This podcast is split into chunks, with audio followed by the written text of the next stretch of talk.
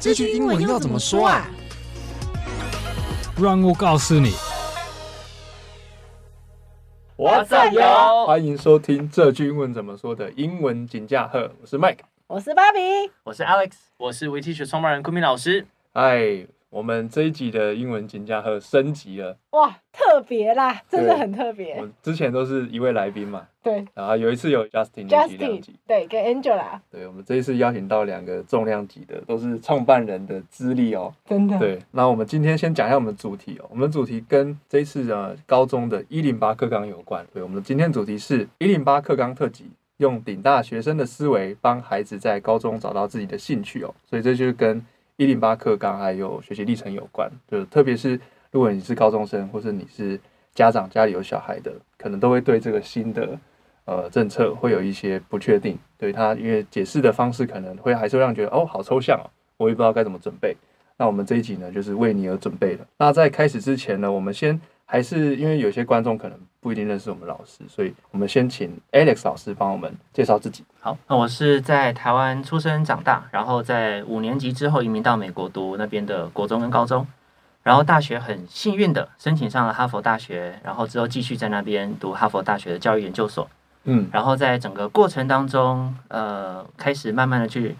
呃尝试找到自己的方向，然后要去了解看看自己毕业之后要做什么，然后。大学毕业的时候，就自己有一个很疯狂的想法，说我要创办一个呃补习班，班，然后要能够辅导这些，尤其是台湾的学生，让他们知道整个流程怎么走，然后让他们在这过程比较顺利。嗯，然后这一个呃一个临时灵机一动的这个想法，最后就变成跟着我十几年的一个一个事业这样子。嗯、对，然后。呃，就因为美国的升学的过程会跟台湾的一零八课纲里面的概念概念对那个学习经历蛮接近的，嗯，所以就想要有机会也可以分，就是分享我在美国的求学的经历，跟还有台湾的这个就是如何用比较可能不同的想法去战胜台湾的这个学制，这样。嗯，好，那我们换我们的昆平老师哦。哎，各位听众朋友，大家好，我是 WeTeach 的创办人昆平老师。那我毕业于台大政治系。我现在有一个斜杠的身份，嗯，对，我除了创立这个探索教育平台以外呢，嗯、那我是一个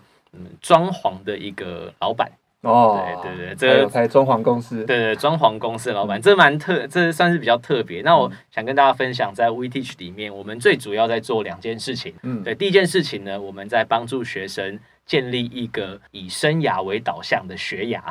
意思是在现在一零八课纲当中，其实学生开始有选课的自由，嗯，他们有更多的空间去把自己喜欢的、喜欢做的事情，放到他的这个学习的历程里面，嗯，那所以他们在那我们在引导他们，就比较不会是随机，嗯哼，随机选活动，而是他们可以先探索自己的一个这这一辈子到底想要做些什么事情，他们的兴趣到底是什么，那以至于他们可以有一个导向。有目标的去安排自己，嗯、那这件事情呢，我们觉得啊、呃、没有办法自己做，所以呢，WeTeach 的另外另外一个另外一块的业务，就是我们在连接全台湾体制内外许许多多的教育者，还有各产业有志于帮助下一代的人，那、嗯、我们一起来跟老师跟家长一起共创这件事情。嗯，感谢两位老师的分享。那我们今天就是帮观众问一个问题：为什么我们今天要做跟一零八有关的内容？由由我来说明吧。就是其实，因为我们常春藤一直以来都是非常关注在高中生的英语教育这一块。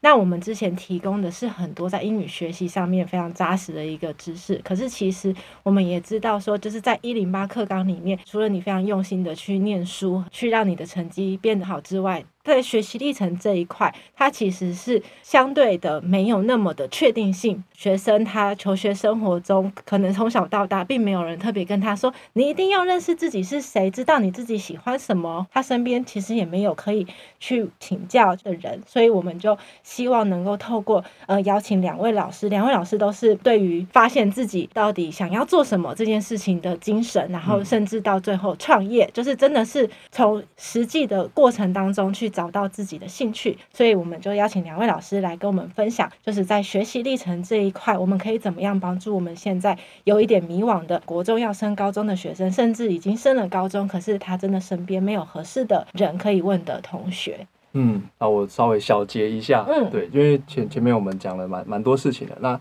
其实我们这堂课主题就是比较是针对一零八课纲的学习历程。那学习历程为什么会想做？是因为就刚才老师有提到，他其实有些高中老师或者是有一些的家长，甚至是高中生自己知道要做这件事情，但是不知道该怎么开始，该怎么做。所以我们这边有做了两件。这边这边提供两个就是好的方向，那一个就是我们跟 Alex 老师，我们有合作一堂课，就是用哈佛的设计思维，然后发现你的兴趣，准备好你的学习历程。这堂课是影片课程，那这堂课就是主要会是教你用哈佛大学的设计思维，然后去怎么样去探索你的兴趣，然后。真的是找到你想做的事情，然后并且在做的同时呢，把你的学习历程可以做好。那这堂课呢，我们会是现在在优惠期间找两价，所以现在是四百九十九。所以如果待会你听完有兴趣的话，可以去看一下我们的影片的简介。那另外就是我们的坤平老师，他有出了一本书，叫做《用 IG 思维做自己的学涯设计师》。那这本书就是很有趣哦，就是他有附一本练习本，就是当你看完这本书，跟你讲这个概念之外，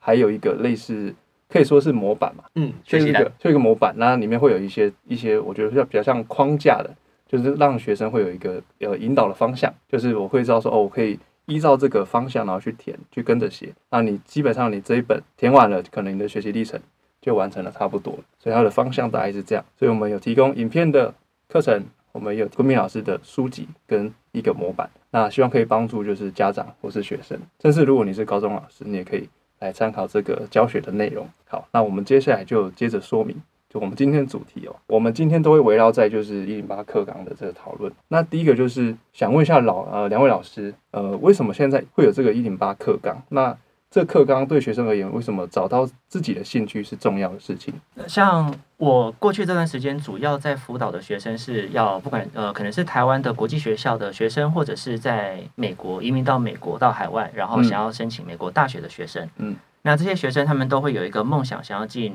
顶尖的美国，比如说常春藤大学或者前几名、前二十名、三十名学校。嗯，那这些学生他们在做这件事情的过程，他们会认为说，呃，要。外面听到资讯说要，比如说课呃课内的成绩要顾，对，然后有 SAT 的考试，有托福考试，然后课外活动，然后要义工，然后要乐器，然后他们会认为有这一个一个 checklist 一个清单要去完成每一件事情，嗯，然后你这些事情都做完之后，你就能够进顶尖的学校。但是呃，我的另外一个斜杠的身份是，我会帮哈佛大学面试要申请哈佛大学的高中生，嗯，所以我会比较知道这个评估学生的标准在哪里。那根据我的经验跟了解，评估的标准并不是说你有没有做我刚讲的那些所有的东西，嗯哼，而是很简单的一个问题，就是你是一个什么样的人？嗯，那这个人的定义很广，所以他可以是一个擅长读书的学生，这个也可以，嗯，但是他可以是一个擅长呃跟别人交流的，擅长卖东西的，擅长画画的，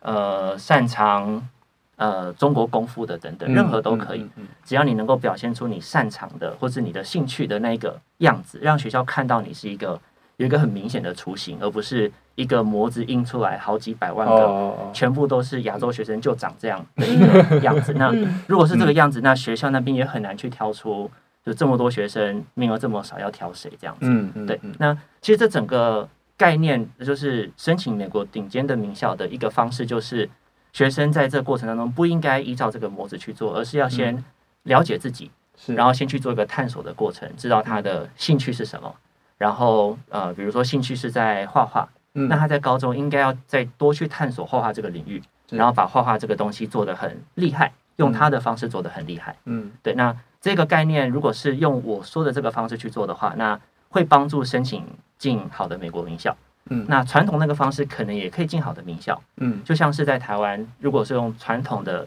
可能我感觉蛮多台湾的家长跟学生的认知，对于一零八课纲就是有，比如说课外要做这些活动，要上这些课，嗯，然后要写报告、写论文，然后有这个模板，嗯，当然也可以用这个呃模式的方式，一个呃清单的方式去完成这些东西，嗯，但是做的过程，学生就会觉得呃很无聊，压力很大。为了做做的感觉，对，没有办法感觉到自我，嗯，好像就是大家都是为了完成这件事情去完成，嗯，当然可以这样做，只是他会很辛苦、很无聊、压力很大。是，那如果能够去探索自己的方向的话，嗯，我觉得如果从呃结果论来讲，也都是能够去完成你要的那个一零八课纲所需要的那个学习历程。嗯，只是那个过程你可以做得很开心、很充实，而且对于你的未来，比如说人生探索，也可能都会有帮助。绝对的，绝对。对，所以它的呃，我认为如果能够用自己的方式去做的话，它的优点大于它的缺点。嗯，嗯，好，那我们接着来问一下坤平老师的想法哦。OK，我我觉得我非常认同刚刚就是 Alex 老师说的，就是说，其实我们很多时候把学校嗯上的每一门课或是做的每一个活动，就是我们把它看成就是一百种进名校的方式，但其实我觉得其实并不只是这样。我觉得新课纲我们可以把它看成一种就是一百种活出自己的方式。嗯，在如果我们都是看成绩的话，对，那你。其他人都不用管，像我我们，我觉得旧课纲的某一个部分是这个样子，是啊，是，对对对对，因为我们在那时候在学校的时候，其实我们也不在意你参加什么社团，不太不太重要，你有没有被记嘉奖或记过不太重要，你校外参加什么不太重要，你只要只考学测考得好，就是你就一飞一飞冲天这样。对，但其实其实我觉得不只是这样，其实嗯，在学习历程。档案里面，我讲一个比较容易理解的概念，嗯，它比较像我们官方的一个 IG 账号，嗯，你发 IG，我们在发 IG 的时候，其实就是自己的生活，对，我们不是一直被别人逼着有一个你给我发，对不对？如果这一篇没有五十个暗赞，你就怎么样怎么样怎么样，嗯，对啊，那但所以我们在上面会很自由的。呃，表现自己，我们会很很乐于展现自己的特殊性。我们所关注的议题会在，例如说现实动态上面，对，精选动态这些系列上被表达出来。嗯，那我们的里程碑，我们会，例如说 po 成照片等等。那我们 po 一个得奖奖状的时候，显然我们不会只 po 耶，我今天得第一名，嗯，而是我们会在下面我们会打一下，就是那我这一次做了什么努力啊，我有什么改变，我有什么学习。其实这跟学习历程里面的心得跟反思的概念，就是其实是一样的。嗯，所以我觉得用这个概念去去理解的话，我们会每一个学生，我们可以很自由的去嗯去活出自己，会比较释放哦。那回到主持人的问题，就是说找到兴趣为什么这么重要？嗯嗯，第第一个我在去学校很多去学校演讲跟学生接触的时候，我第一个感受到的感觉就是一个厌世感。就是哦，好累啊！然后系统太难用了，太忙了，这样。呃，我觉得在当我在做自己的兴趣的时候，我会感觉到一种释放感。嗯，它不一定是一直很轻松的。例如说，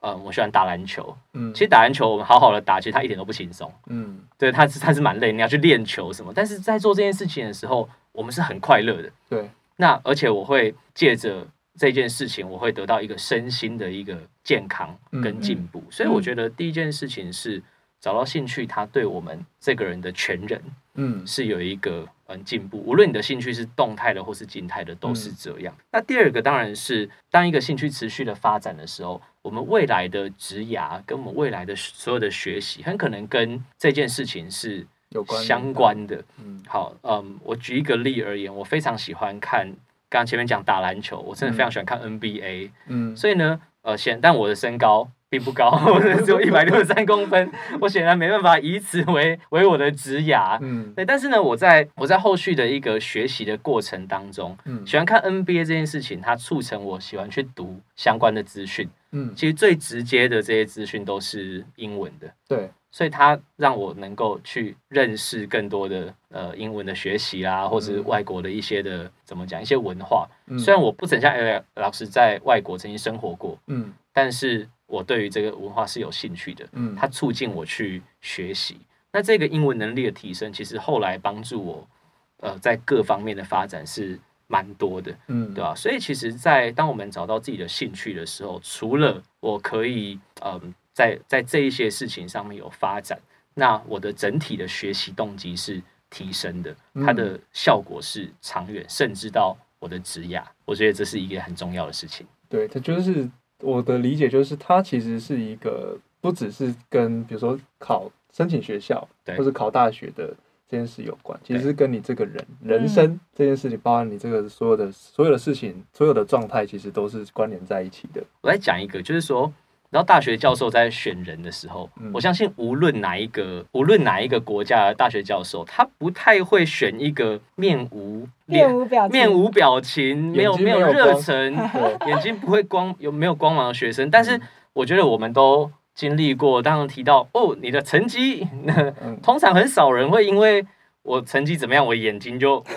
曝光，这样很少啦。但是。当我们提到我们自己的兴趣的时候，我们是我们的热忱是是爆发的，所以我觉得呃，每一位，我觉得这是一个很好像听起来很表面的一个没错一个原因哦，我要配合教授，嗯、其实并不是配合他。我觉得，嗯，有热忱的教授会喜欢有热忱的学生，嗯，对啊，这个他把这样的学生选进来之后，我觉得这整个的，呃，这整个我们在学校里面学习的成效是不一样的。嗯，对，非常同意。其实我会在辅导学生申请美国大学的时候，我会要学生换个角度去想，他没有，他们可能只有想到说我是学生，那我要怎么去完成这个表格，我怎么去写作文？对，嗯。但是如果你是学校的话，如果你是那个教授，那你会用什么标准去？录取学生，对，那你肯定是，比如说你录取进来的要能够帮助你的，能够呃相处得来的，跟你有一些共鸣的，或是你觉得就像刚刚老师讲的，就是比较 interesting 的，比较有意思的人，嗯，对，所以学生在高中做，就我会有学生的家长跟我说，小孩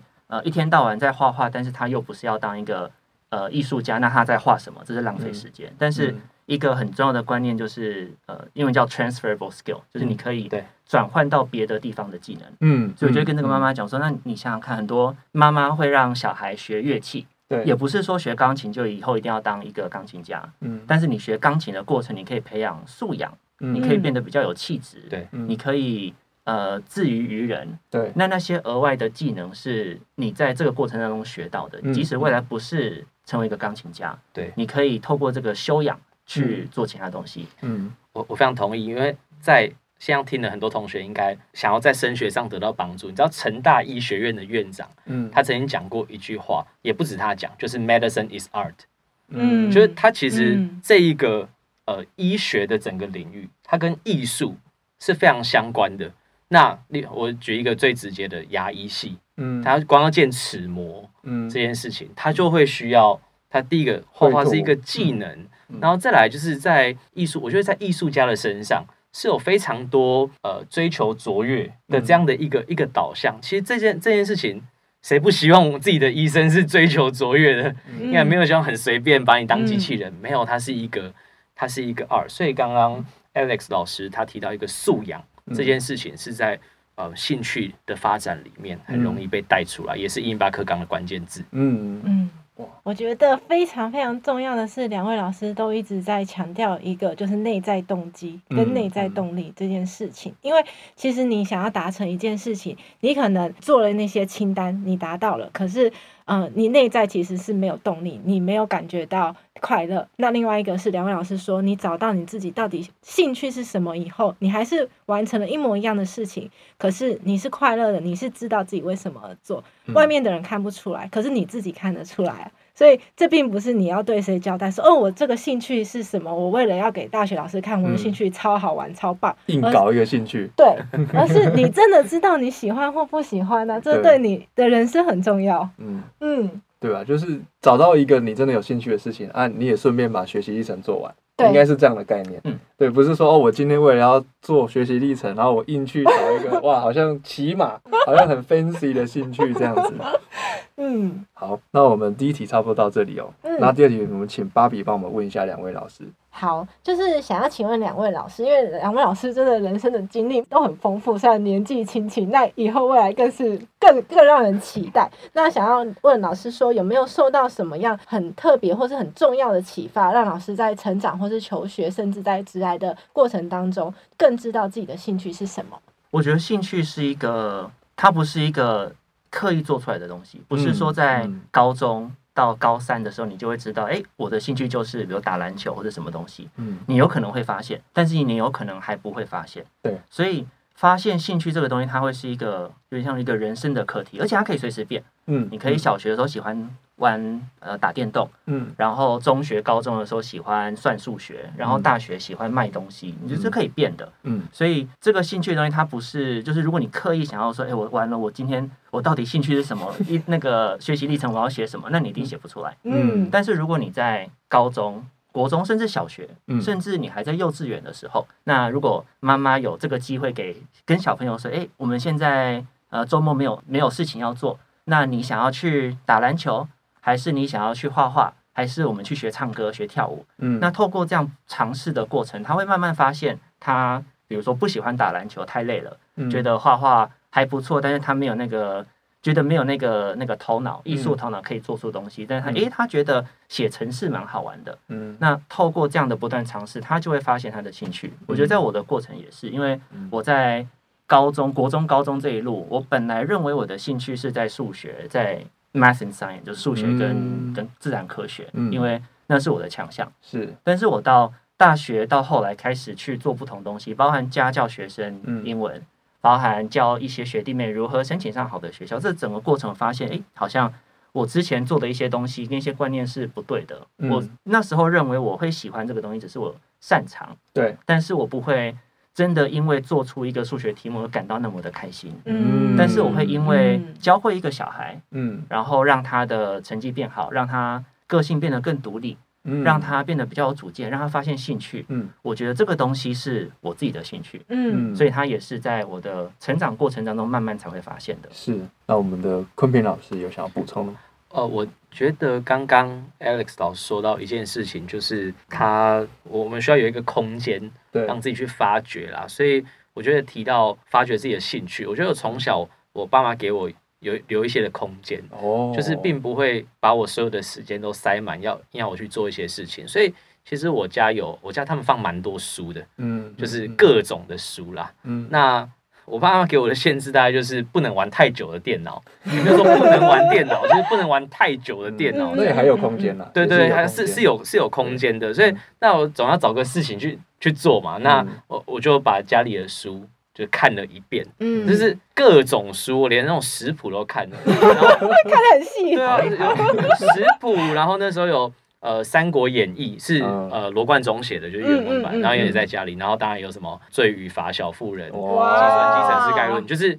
因为我爸，我爸说计算机城市概论，我看我其实是看不懂的，嗯，但其实我从从小的时候我就觉得，哎，我这件事情不排斥，嗯，我蛮有兴趣的这样，然后到后来我考上一个台中市不错的一个私立学校之后。我的国小的班导，他就说，他就觉得说，嗯，看武侠小说对男生是一件很好的事情。我不知道为什么这样想，他送了我一套二十集的一个武侠小说，我就把在一个暑假里面把它看了三遍。所以其实我我觉得我渐渐对于就是阅读这件事情，我是蛮 enjoy 的，很容易就可以进到这里面。那这真的对于我的学习也是非常的有帮助，因为你知道我们学校考试都会都会需要读那个阅读测验嘛。然后现在大家写那个素养题的题目都很长，嗯，然后其实我发现我的阅读速度，因为做这件事情真的是变得算是颇快的，嗯嗯，对对对。然后然后我们之前要读白话，读那个文言文，文嗯，那因为读了那个《三国演义》，基本上就是 读的很快这样，嗯、所以我觉得这这件事情在我的身上，第一个把有空间把自己放进一个环境里面，嗯、那第二个事情是我现在的。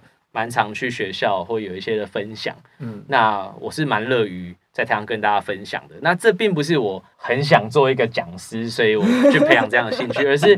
我的经验是我高中在康复社，嗯，然后康复社就要演一些自嗨嘛，很很自嗨的 一个戏，然后把台上想办法把台下就弄得全部都笑出来之类的，对，然后所以我觉得我蛮乐于就是站在台上这个位置，嗯，跟大家同乐。所以其实，呃，我就从那个时候，我会开始去做一些，嗯，我不只是有这样的一个兴趣，嗯，然后我我也做了一些功课，其实就是在网络上看一些脱口秀什么的，哦、对，这这听起来就很像在 relax，但是我在做这件事的时候，因为我喜欢那个感觉，对，那我某种程度，我同时也是在也是在学习，当然我也有去上一些。正经的讲师课，嗯，对吧、啊？让自己比较，嗯，比较正经一点，对，正经一点，不会太不正经。这样好像我在批评说脱口秀演员，没有，没有，没有，没有，没有，没有，对吧、啊？就是，呃，这是一种综合。我在做这些事情的时候是非常的 enjoy。那我也在，呃，我的书里面有提到一个概念叫黄金圈。嗯，其实我也渐渐在练习一件事情，就是我怎么样把我自己所讲的，嗯，照着这个学理。把它表达出来，嗯、所以在找到从我自己喜欢做的事情里面，嗯，从我自己喜欢做的事情出发，去找到一个很具体的兴趣，嗯，这个过程当中，其实我觉得我自己也是有一些成长，嗯，对。好，我大概呃讲一下，就我刚才听到两位老师的感觉，嗯，就是我们设计的这一题啊，它的目的是因为最常遇到一个情况，就是家长问小朋友说：“啊，你有什么兴趣？小朋友说我不知道，然后可能就结束了。对，那其实刚才就是我觉得刚好 Alex 老师跟昆明老师讲到蛮重要的点，就是兴趣它不是本来就有，我我不会突然就说哦，我我的兴趣是画画，它一定是第一个要有空间嘛。对，昆明老师提到，他要有那个环境，有那个资源，有那个接触的机会。对，那再来就是 Alex 老师提到的，他是要透过摸索去知道说哦，这个东西啊，原来我去体验到，我觉得好像没有很喜欢，我现在知道这个这个我不喜欢，我就我又再去摸别的。我发现，哎，这个东西比较好，它是一种尝试的去摸索，然后去修正的过程。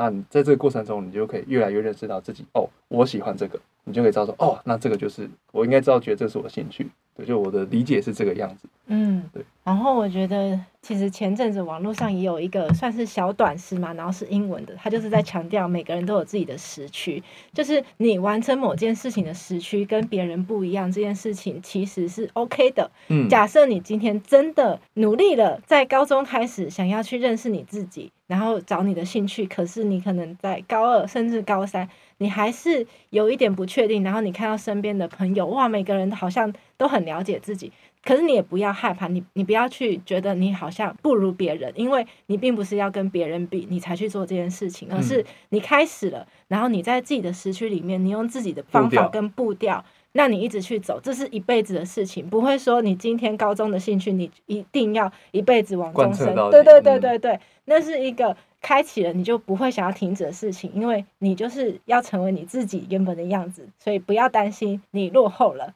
开始做就 OK 了，嗯嗯，就是先做了。来，Alex 老师，我觉得大家对一零八课纲的茫然跟恐慌是来自于，我觉得是一个观念题，也是一个台湾传统文化的一个观念题。这样子，意思就是说，传统的观念就是以结果为导向，对，所以他不在意你中间有没有读书，他不在意你高中过，呃，传统的话不在意你有没有读书。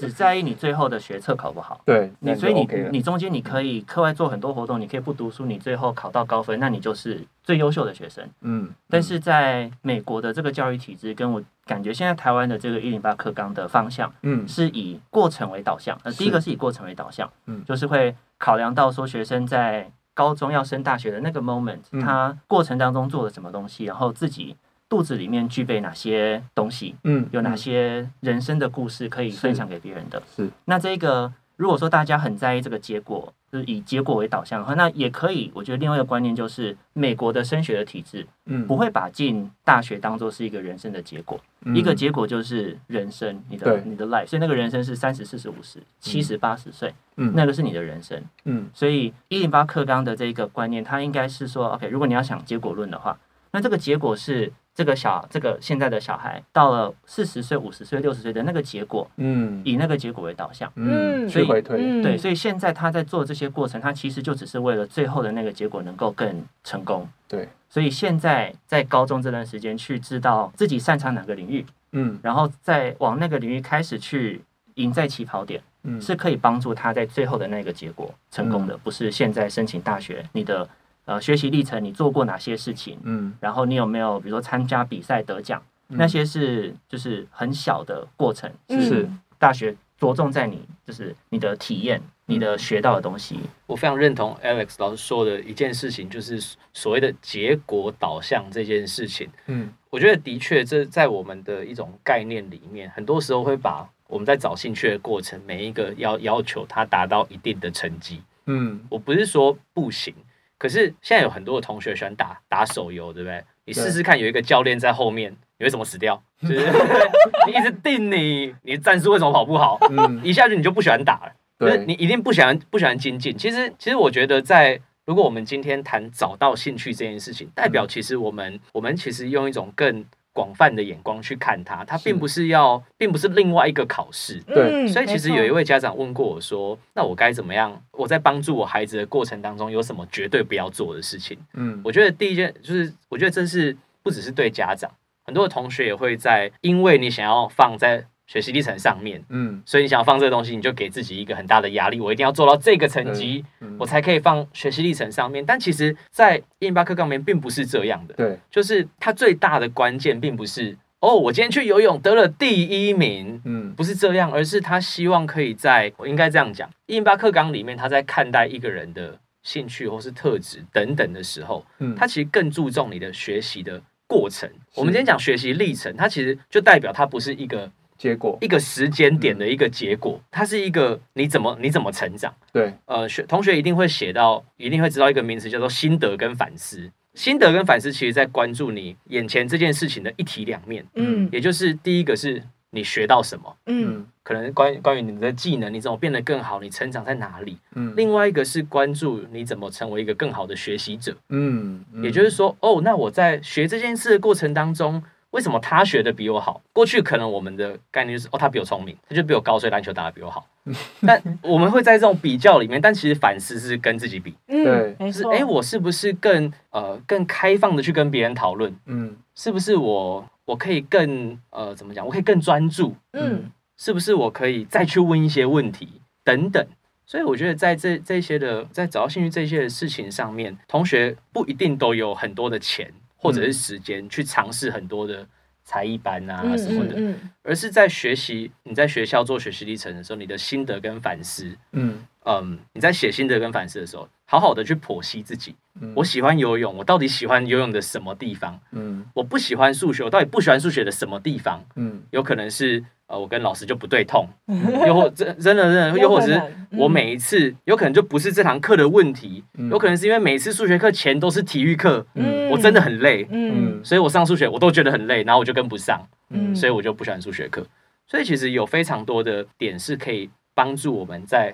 找到兴趣、认识自己的过程当中，进一步的去让自己更精准。老师讲的好精彩呀，太精彩了，真的太精彩了。那我们第三题呢，就来问，就是再再往下走。嗯、好，好，如果说好，我们今天决定好，我们听懂了这个学习历程，这个一零八课纲的概念呢，就是要探索啊，它重点不是要去呃，要一个什么样绝对的结果。好，我知道了。那身为比如说国中生或高中生，或是家长，我们要怎么样开始这个第一步呢？在我的那个呃，现在在预售的这个哈佛大学对学到的设计思维课里面，嗯，呃，我有。大概讲到这一个，就是你要怎么开始做这件事，因为就是学生会觉得说啊，我第一个我不知道我的兴趣在哪里，嗯，再来假设我知道我的兴趣在，比如说画画好了，那我到底要画什么？嗯，对，要去哪边比赛？我要画水彩画还是油画？嗯，那他们会觉得不知道该怎么做，无所适从。对，那其实其实这个问题它很简单，那解决方式就是你可以随便呃一个方式，你可以随便想。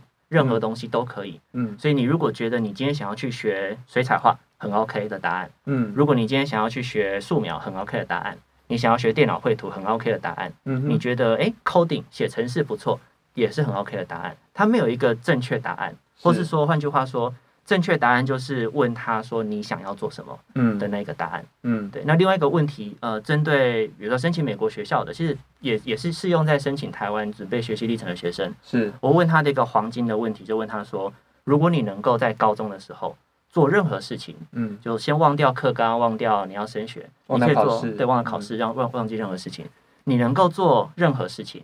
呃，不管是你在高中也好，或是你以后毕业之后，你可以做任何事情。那你会想要做什么？然后，但是这有个一个小前提，那个前提就是你做那个东西要让你自己觉得有点收获的、有点成就感的。嗯，呃，所以如果说你的答案是就只是玩乐，我想要去环游世界。嗯，那如果他就只是玩玩完之后就没有东西了。嗯，但是如果你觉得你玩乐，你想要出去看看外面的。世界长什么样子？嗯，然后你玩乐完，你觉得你对你自己的，比如说人生世界观有一些体会，嗯，然后你发现哦，原来我以前是井底之蛙，那有可能出去环游世界玩乐是一件很好的事情，嗯，那你就以你觉得很充实的，你很想要去做的事情，从那件事情去开始去做，嗯，如果做错了，那下次我们来尝试去学街舞，下次我们来尝试去上网学一个呃，比如说演讲的课等等，嗯，很多东西都可以。都可以做，但是。就是因为 you have to start somewhere，你在某个时候要开始去做这个探索的动作，嗯，所以就任何东西其实都很 OK，嗯，就是不要设限了。这我的兴趣是一个翻花绳，大雄喜欢的东西，会不会太太小或什么？嗯，其实不要限制自己，就是先做再说。对，而且也不要说，哎，大家班上同学大家都在这边，都在医院做义工，嗯嗯，那你没有一定要跟着去医院做义工，嗯、你可以，如果你觉得那个很有意思的话，但是去。对，但是你也可以在家里自己学一个东西，嗯，你可以在网络上卖东西，嗯，就是什么东西其实都是正确答案。嗯，坤平老师呢？我觉得刚。就是我在 Alex 老师的答案上面，我给大家一个开始的一种方式。嗯，要首首先我们要建立一个概念叫最小可行方案。嗯，就是 MVP 对对呀呀呀呀呀，我们在商业里面讲 MVP，但是什么叫最小可行方案呢？就是我我怎么花最少钱，然后最少的时间，最低的门槛去试着做看看。好，我举一个例而言，有时候我们想说我要出去。环游世界旅游这件事情，但其实就我们现在各位听众、嗯、同学的时间表来说，请问你什么时间可以去环游世界？嗯，其实其实真的真的没有太多时间。可是你可不可以从环游你所在的这个城市，嗯，开始？你先先去走看看。对，呃，台湾政区，呀呀，环游政 区，对对，环游台湾，它其实花费不高，它真的要花的钱不多，你搭火车大概就可以了。嗯，你也不用住很好的饭店等等。我觉得在这里面，在这里面你去尝试的时候，嗯，第一个你你可以去预想看看，去揣摩看看，这到底是不是你真的喜欢那么喜欢做的事情？嗯，因为我觉得有时候我们一下就投入非常多的资源，其实到最后会会有点可惜，对，因为资源是有限的，是我们的时间其实是有限的，嗯，对啊，所以在这个最小可行方案里面去做的时候，我们比较容易有机会去呃去多体验一点。其实，在网络上有非常多免费资源，嗯。你喜欢你喜欢画画，网络上一定有画画的免费课。嗯，它不一定需要你先去买所有的画材器材，花两万块先把它搞定，然后你才能做什么。它其实有一些基本简单的进入门槛，甚至在学校里面，我知道现在很多的学校，他们其实很多同学不太看学校的课表，嗯，就多元选修的课表不太看，嗯，其实在学校里面是有这些课程的，嗯，那例如说，我之前有一个有一个学生，他就想要学 coding。哦，然后呢，他就说好，我就说好，那你要怎么学呢？他就说嗯，我要去某一个教室，然后就一看这个课程十万，哇，他就说他就说那不然我算了，没有没有没有，你先看一下学校，原来学校有在教嗯。这个东西，他就根本就不需要付钱，他只要去选那个课，嗯嗯嗯，他就就可以免费学到它，因为学费是高中学费是一样的，对，嗯，所以其实他真的去做的时候，他才发现。当他踏进这个领域，他他才发现哦，原来那个程序员有很多种，嗯，有 Python、有 C 加之类的。那他到底喜欢哪一个？他到底到底要做什么？先把自己有机会放进这个环境当中。嗯、那有时候我们真的，你真的没办法做这件事的时候，你可以去找一找。呃，我们讲说找到一个 mentor，嗯，也就是说让有经验的人对来告诉你，嗯，就是不只是他的人生故事。你可以透过他的人生故事去去揣，也是一样去揣摩看看，这到底是不是你想做的之外，嗯、我觉得在走在前面的这些前辈，他通常都会知道一些 我们不知道的资源，嗯，对，通常都会知道一些我们不知道的网站书，嗯、我们一去看，很容易就入手了，嗯，甚至他都可以直接介绍一些人，他可以当你老师。你可以去他的，他在做这件事情，你可以去体验看看。嗯，我我认识的非常多的呃非常多，无论他是不是名人，嗯，或是他就是在这个领域上，他有一些专家，甚至是只是有兴趣的人，嗯，都蛮乐意去帮助学生。就算最后他发现哦，这不是我想要的，嗯，也没关系，嗯，因为我觉得这是一种怎么讲？这是一种实验心态，嗯，就比起我走到最后才发现我这一大串都不是我想要的，嗯。那我在前面先发现一些小的，嗯，嗯，我觉得是一个很划算的投资啊，超级划算，对对对对对对对对对。这在我们的呃我的 Ivy Way 的升学机构里面，我们就会做的顾问就是你刚刚讲这个 mentor 这个角色，对，因为我们的名称叫顾问，但是他跟学生相呃的关系就是像一个学长姐，对。一个大哥哥大姐姐，或者是一个过来人，嗯，然后呃蛮多学生在高中的时候会说以后长大想当医生。嗯，那我们就会那一个过来人，呃，有可能这个老师是比如说生物背景的、医学背景的，对，嗯，那我们就跟他说，哎，那你有没有想过，你如果真的要成为一个医生，你接下来会发生什么事情？嗯，那很多学生就觉得，哦，那就不就是上高呃大学上医学系，学然后之后医学院，然后毕业就当医生了嘛？嗯，那我们就会顾问就顾问就会跟学生分析说，呃。可能是这样子，但是中当中有很多细节跟难关你要过的，嗯，所以我们顾问会先对、呃，可能分享自己的经验，嗯，可能上网给他看一些 YouTube 上面一个医生的，嗯、可能是一个医生他在分享他的经验谈，对，给学生的一些一些 advice，对，然后让学生看一下这一条路是不是你要的，是，然后让他知道说，如果你真的要在美国的顶尖的医学院嗯。过的话，嗯、那你知不知道那边的学生他们的压力有多大？嗯，所以举个例，在哈佛大学的好多学生读哈佛大学，他们人生目标就是要当一个 doctor。哦，那我们在学校当中大一的上学期的第一堂生物课，有上完那那一堂课里面的学生都是未来想要当医生的，觉得可能五岁就人生目标当医生。然后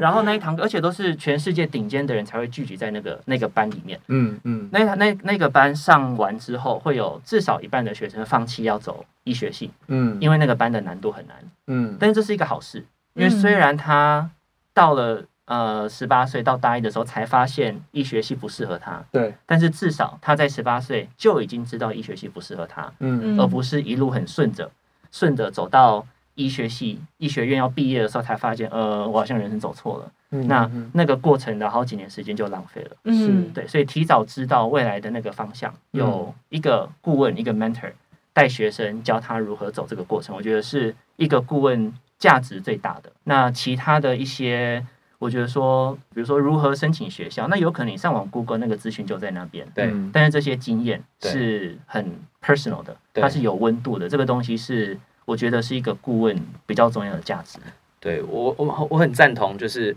Alex 老师说的这个过程，先发现这件事情。其实有很多的同学或是家长，你会觉得说，呃，在课业压力这么大的一个时候，我还因为学习历程而被强迫探索，嗯，这件事情你会觉得非常糟糕，嗯。但是其实，嗯，其实全台湾跟大家分享一个数据，在台大做过一个做过一个统计，嗯，有百分之五十五的大一新生已经觉得自己选错系了，就是他刚入学，他其实还没有上多少课，嗯，他就已经知道自己是选错系的，嗯。那到了大四之后，就一定就更多。我在拍毕业照的时候，嗯，有很多人是。我在那一天我才知道他是政治系的，嗯，就我在那之前只在球场上看过他，因为他不太来学校上课，因为他这不是他喜欢的，嗯，可是因为不喜欢，所以他成绩不够好，没办法转系或是或是转学之类，他是没办法，负向的循环，对对对，所以他就陷入了一个四年，他被强迫读完，嗯，所以其实我觉得某种程度上来说，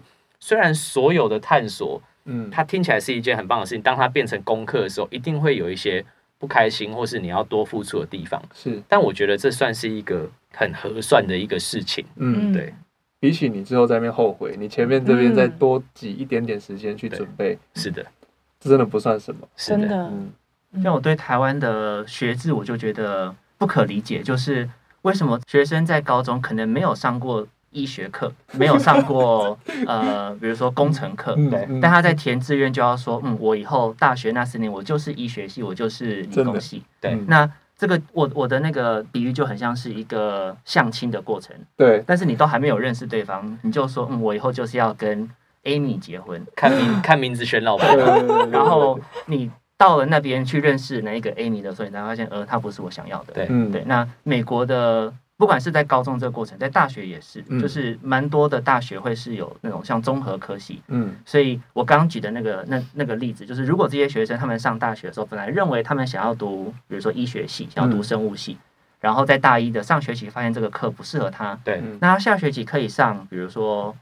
coding 的课，嗯，然后 coding 的课觉得不好，他可以大二的时候再换别的课，嗯，然后在高在大学那段时间再去探索，发现他。想要读的东西之后，才在大二的时候去正式的，这比较正式的去写下说，对，我就是要主修这个。嗯。但是在大学也还是有一些弹性，所以如果你先说呃，比如说主修数学系，嗯，但是你到大三发现，嗯，好像还是不太适合我，那那一个弹性的空弹性的空间会比在台湾的还大非常多。嗯，对，我觉得这样的的那个教学的学习的制度会比较会比较认同。是。刚刚有提到，就是说我高中没有上过什么课，我就要填这个系。其实有一些免费的资源也一起提供给大家，例如说在有一个著名的网站叫 IOH，嗯，它是个人经验的一个分享平台，哦，所以上面有无论是各系的或是各工作的，嗯，所以过来人他们就分享他们的经验。哦，这是一个大家可以去用的免费资源。另外一个是。有很多大学都有免费的开放式课程，嗯，那大家可以去读，可以去看点点看这一些的，例如说普通物理学，对，然后嗯呃社会学、法律、民法这些的，大家都可以点看看，你去看听看看这些教授所上的是不是跟你想象的是一样的？其实这是一个非常好的一个校系探索，嗯，的一个怎么讲呢？校系探索的一个路，因为它的成本是很低，基本上你只要在电脑前面，你有网路。你有手机，你就可以做到这一件的事情，那它可以帮你省下非常多的，你可以不用不用走冤枉路。嗯，那对于同学来说，你一定会在意，就是说你怎么升学的这个过程。其实你会在当你发现一个你可能有兴趣的领域的时候，你非常有可能，你同时也会发现你有一些的能力是已经有的，对，有另外一些能力是你还没有。嗯，那是不是你就可以在高中的时候尝试去培养这样的能力？嗯。这我觉得这会对于大家在高中跟大学的衔接上会蛮有帮助的。嗯，对，我觉得这个方法很棒，就是我我可以把它类比一下，就是昆平老师说的校系的那个客人去点一下嘛，就很像试吃啊一样。对啊，我就是，我不知道我今天要买这个商品，我也不知道它不好吃。好，没关系，我先试吃一口。对啊，听到啊，这个应该不是我的菜。对，哦，那我就再换别的。对，我就试到我喜欢的，哎，这有可能 OK，我再多试吃一点，哦，好像好吃，那我就再去吃。对，然后这样它的其实成本真的很低啊。对，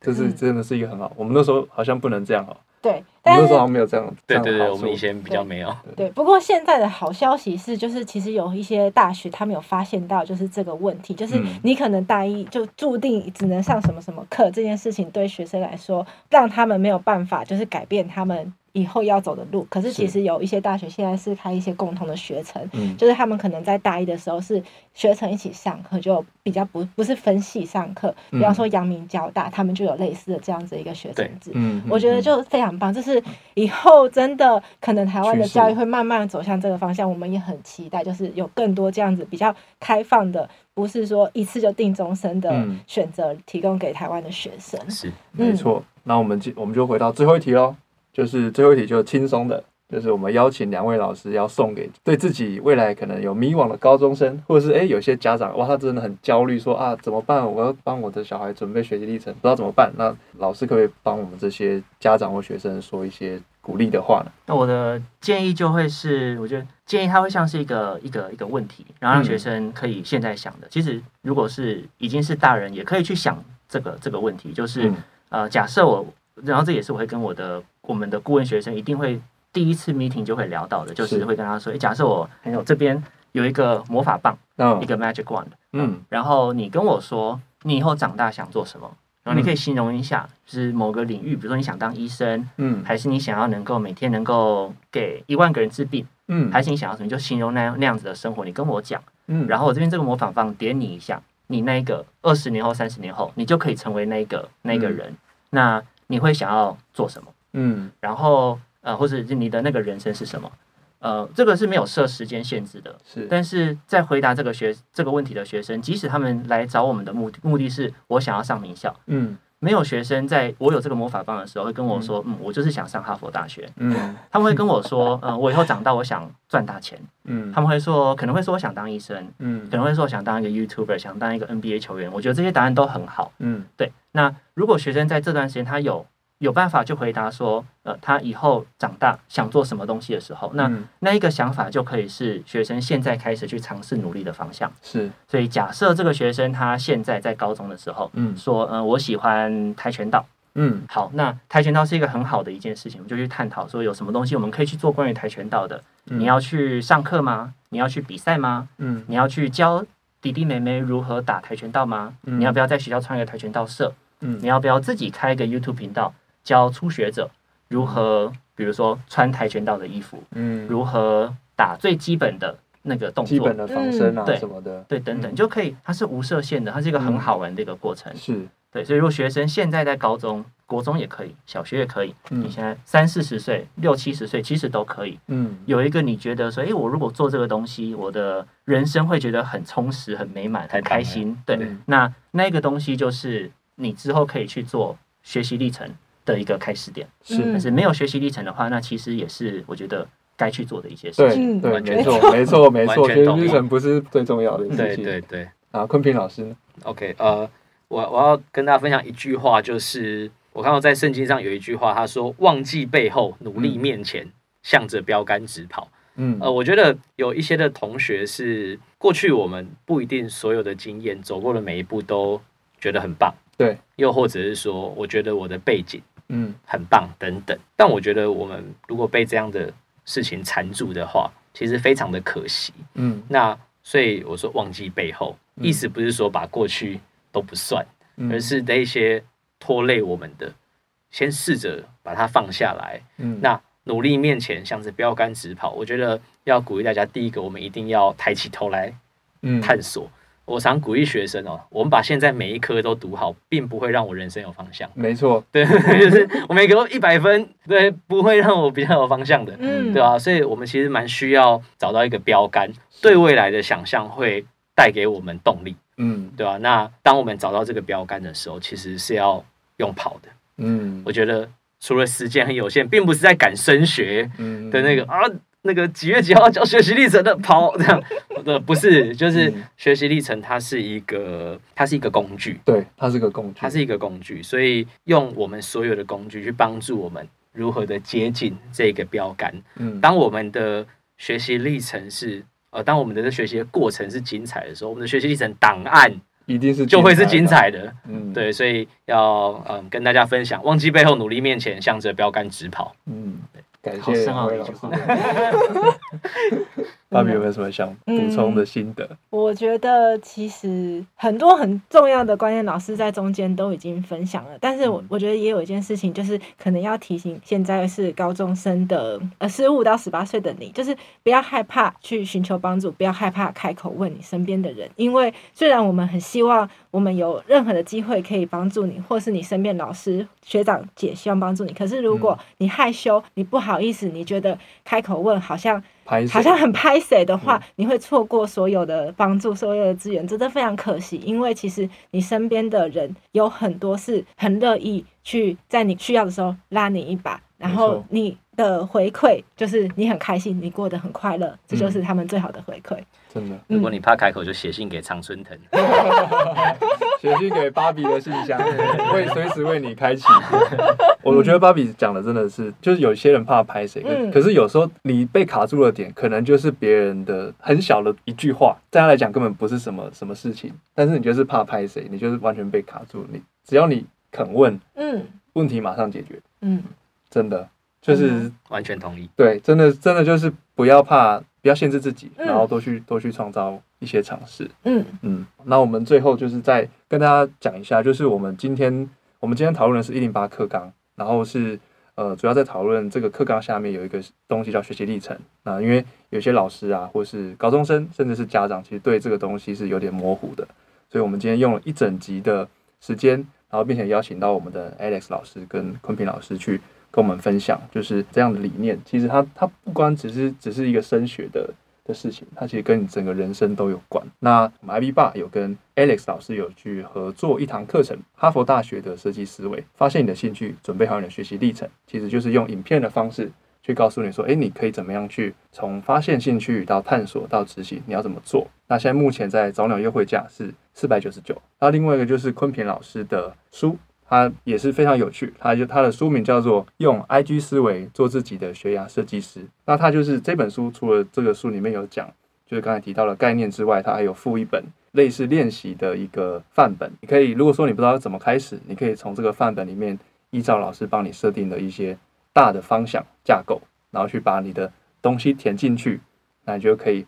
你的当当你把这本写完，可能你的学习历程就完成了差不多了。那现在目前这本书呢，就是在各大通路啊，线上的都有，都可以买得到，所以大家可以去有兴趣可以找找看。它目前是七九折，这两个东西都买一千块以下解决，非常划算的选择。对，所以我觉得真的是很不错，用一千块以下你就可以得到说，哎，你未来可能你的兴趣可以去探索出来，你可以变得更独立，更自己知道说，哦，原来我今天从零到一，我探索出我的兴趣，并且我把它做得很不错，得到某些人的认可，那样的自信感的回馈，我觉得对于人生的帮助超级大。对。Alex 老师的讲座，还有昆平老师的书的连接，我们都会放在这集的资讯就是栏里面，所以大家很轻松的就可以找到了。那 Ivy Bar 的网站就是我们的网站啦，是跟我们买讲座。那昆明老师的书就是像麦克说的，各大通路都可以买得到。嗯、对，现在是七九折。对，那我们今天的节目就到这边了。嗯，啊，希望这个节目对你有帮助，尤其是如果说你不知道自己的兴趣。该怎么找，或是你焦虑说啊，这个课纲改成这样，我该怎么准备？就是听这一集。那如果你觉得，哎，你身边你有朋友他有这样的问题，也把这一集分享给他，让他知道。嗯，那我是 Mike，我是芭比，我是 Alex，我是郭文平老师，我们下次见喽，拜拜。